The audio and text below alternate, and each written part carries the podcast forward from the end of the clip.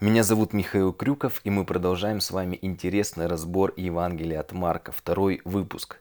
Итак, сегодня мы с вами поговорим об авторе. Как я в прошлый раз уже говорил, Марк был учеником апостола Петра.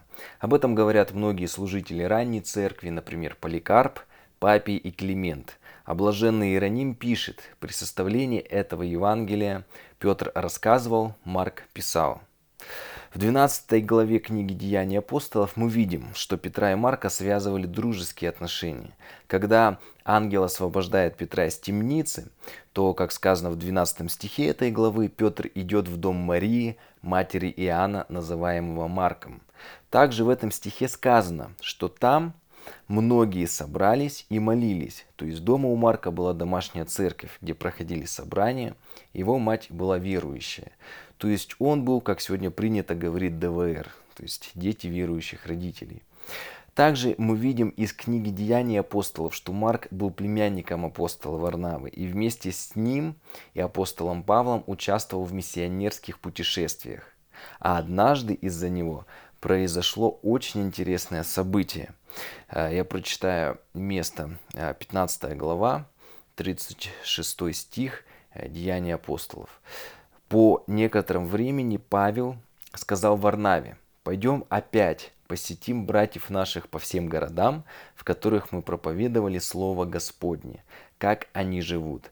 Варнава хотел взять с собой Иоанна, называемого Марком.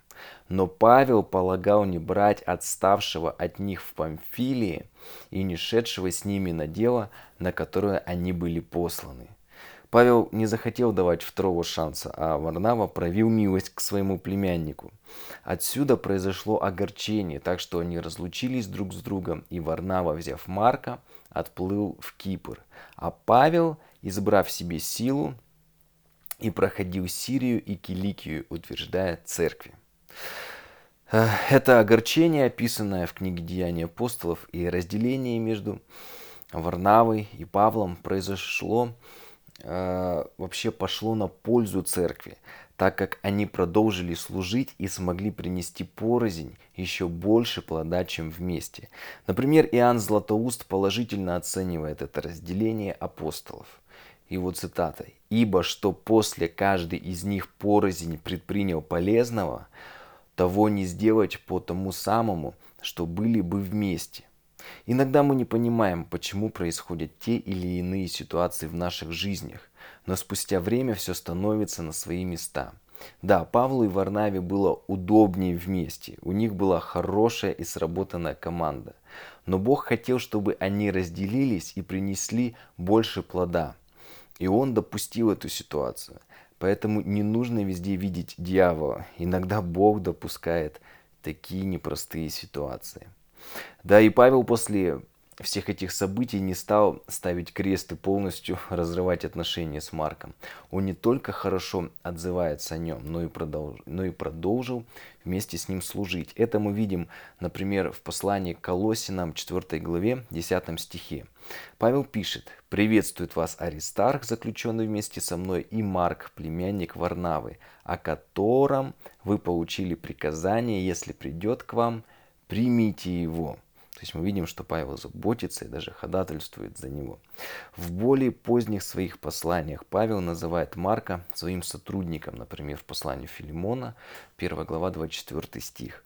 А во втором послании к Тимофею пишет, «Марка возьми и приведи с собою, ибо он мне нужен для служения». 2 Тимофея 4.11. У Марка была удивительная жизнь. Он успел съездить в миссионерские путешествия и послужить со своим дядей Варнавой и апостолом Павлом. Э, служил вместе с апостолом Петром. И, как я уже говорил, вот сегодня существует такой термин, даже как синдром ДВР, что таким детям – у кого, как, например, у Марка, у него дядя был верующий, мама верующая, у них дома домашняя группа, домашняя церковь собиралась. И что таким э, детям тяжелее остаться в церкви, э, чем, например, молодежи покаяться и прийти из мира. И даже существует такая статистика в церквях, что 90% детей на воскресной школе – это дети верующих родителей, и только 10% те уже, кто приходят из мира. И наоборот, молодежь в церкви большая часть это те уже, кто покаялись, пришли в церкви в сознательном возрасте, и только 10% это те, кто остались после воскресной школы. Но он хороший пример, что возможно детям верующих родителей остаться в церкви и даже более того стать посвященными служителями. Он не заболел этим синдромом, поэтому когда вы молитесь, всегда вспоминайте обещание Бога, которое э, можем взять из книги Деяний 16.31. «Веруй в Господа Иисуса Христа, и спасешься ты и весь дом твой». Хорошее обетование. Итак, Марк с апостолом Петром а, в дальнейшем отправился в Рим. И традиционно это Э, считается из э, первого послания Петра, 5 главы 13 стихе, где э, Павел, где, вернее, простите, Петр пишет, «Приветствует вас избранная, подобно вам, церковь в Вавилоне и Марк, сын мой». То есть, видите, каких теплые отношения связывают. И здесь он пишет, что в Вавилоне он находится. Но э, вот в Новом Завете, вообще в то время, христиане Вавилоном называли Рим, поэтому где вы встречаете Вавилон, там просто можете сразу понимать, что речь идет о Риме. Апостол Петр вместе с Марком служили время, а, но во время гонений при императоре Нероне на христиан апостол Петр был распят на перевернутом кресте вниз головой, по его, причем собственному желанию, потому что считал себя недостойным умереть смертью своего Господа. И уже после э, смерти своего наставника Марк отправился к себе на родину, в Александрию, в Египет, где основал церковь и много служил. Когда именно Марк написал Евангелие? Э, вообще Петр хотел записать свои воспоминания о Христе, и многие отцы церкви так и полагали, что Евангелие от Марка и были записи этих воспоминаний. Вот, например, второе послание Петра, 1 глава, 15 стих. Петр пишет, «Буду же стараться, чтобы вы и после моего отшествия, то есть смерти, всегда приводили это на память». И то есть здесь вот первые христиане в ранней церкви, они видят, что Петр именно хотел записать все свои воспоминания об Иисусе Христе. И в 64 году по Рождеству Христову он был мученически убит. А в 70 году римляне разрушили Иерусалим и второй храм. Если бы написание Евангелия было бы уже после 70 -го года, то вместе пророчества Иисуса о разрушении храма было бы написано, что его слова сбылись. Возможно, что Марк успел записать воспоминания Петра при жизни, но также возможно, что и после того, когда Петр мученически погиб в Риме, Марка попросили или он сам решил записать проповеди и воспоминания Петра. В то время было много новообращенных и служителей слова не хватало. Церковь нуждалась в книгах, содержащих христианское учение и жизнеописание Иисуса Христа. Так или иначе, Марк составил не просто отдельно проповеди Петра о Христе, которые он слышал, а постарался записать их в хронологическом порядке.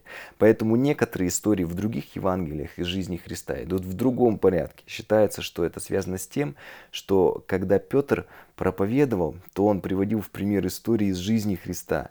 Э, не в хронологическом, а в актуальном для конкретных обстоятельств порядке. Поэтому Марк уже сам распределял их последовательность, их последовательность. А сам Марк не был свидетелем их. Э, папе, живший во втором веке, сообщает нам, Марк, истолкователь апостола Петра, записал слова и деяния Иисуса с точностью, но не по порядку. Ну, э, несмотря на это, считается, что Марк видел Христа в последние дни его земной жизни в Гефсиманском саду. По преданиям даже говорится, что дом, где происходила тайная вечеря, был домом матери Марка. Возможно, поэтому в дальнейшем именно в ее доме собирались члены Иерусалимской церкви. Вот, например, Евангелие от Марка, 14 глава, 51 стих. «Один юноша, завернувшись по ногому телу в покрывало, следовал за ним, и воины схватили его, но он, оставив покрывало ногой, убежал от них. Возможно, он из дома матери последовал за учениками. Есть также предание, что он был одним из 70 учеников Иисуса Христа, и поэтому там оказался. Достоверно мы это уже не сможем установить. Но важно, что в то время не было принято, чтобы, э, если автор пишет о себе, то в тексте упоминать свое имя. Да, и это немного нелепая вставка и по смыслу не совсем понятно зачем. Но если мы с вами предполагаем, вместе со служителями первой церкви, что это был Марк, то все становится на свои места. Это автограф автора. Вообще, библейские авторы не стеснялись писать о себе не самые приятные вещи, чтобы показать, кем они были и как Божья благодать изменила их. Например, Матфей называет себя мытарем, а другие евангелисты Левий Матфей из священнического рода. Так и Марк показывает, что он был вначале трусливым и убежал голышом от воинов. Ну, и учитель его Петр в то время показался не самой лучшей стороны. Вот вспомним историю с петухом. Евангелие от Марка 14.72. Тогда петух запел во второй раз. И вспомнил Петр слово, сказанное ему Иисусом. Прежде, нежели петух пропоет дважды, трижды отречешься от меня и начал плакать. Кстати, интересно, что петух является одним из символов христианства, символ покаяния. Его часто можно увидеть на флюгерах церквей и в христианском искусстве. Петух является символом покаяния, символом покаяния Петра а не его отречения. Можно совершить большие ошибки, но главное, что ты сделаешь дальше. Найдешь ли ты силы покаяться и изменить свою жизнь? Петр смог. И Марк из робкого, голышом убегающего юноша от опасностей, по преданиям ему было, было всего 17 лет, впоследствии стал служителем и великим мужем Божиим. Он поехал в Александрию в Египет, где начал церковь и впоследствии был мученически убит за веру. Когда на праздник Пасхи э, совпал с одним из языческих праздников, э, то язычники схватили евангелиста, апостола Марка, привязали его к быку, и ах, таким образом э, бык шел, и, а евангелист за, за, за ним просто тащился по дороге. И даже как пишут многие, что все дороги Александрии были залиты кровью Марка. А впоследствии, в IX веке, когда Александрию уже захватили вот сарацины, и они начали разрушение христианских храмов для возведения мечетей, останки апостола Марка решили спасти верующие купцы из Венеции. Они положили его в корзину и сверху заложили свиными тушами, чтобы эту корзинку чтобы эту корзину не осматривали на таможне. И с тех пор, как тело евангелиста привезли в Венецию, он стал ее небесным покровителем и символом города. Стал э, знак евангелиста крылатый лев. Этими львами стали украшать Венецию повсюду, даже на гербе и флаге. И сегодня «Золотой лев» – главная награда Венецианского кинофестиваля, так что евангелист оставил след и в искусстве до сегодняшнего дня. Ну что, пришло время заканчивать и сделать важный вывод. Как мы с вами увидели, ученики не боялись говорить о своих прошлых ошибках и грехах. Напротив, они говорили и на своем примере показывали, что выход из греховной жизни есть, и каждый может измениться и примириться с Господом, и стать человеком иного духа. Дьявол всегда напоминает и осуждает. Бог не вспоминает, но даже если ты вспомнишь, то только с радостью, ведь твои грехи прощены. В следующем выпуске подкаста мы уже подведем, мы уже непосредственно перейдем к тексту Евангелия. Услышимся завтра.